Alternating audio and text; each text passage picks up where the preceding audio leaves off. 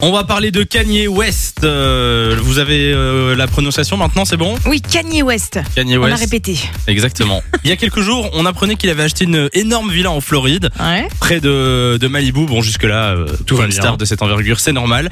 Mais il a pas fini d'investir dans l'immobilier puisque maintenant, il a acheté une propriété dans la province d'Anvers. Chez nous Et oui, chez nous, en Belgique. Alors on se dit, mais Mais qu'est-ce qu'il vient faire Mais qu'est-ce ici qu'il vient faire ici Est-ce qu'il aime bien la bière, les frites, euh, le chocolat Eh bien, en fait, euh, il adore la décoration d'intérieur. Et son Ah. décorateur à Kanye West, il s'appelle Axel Verwoerd et il est belge. Ça Avec l'accent, il est belge, il habite à Anvers.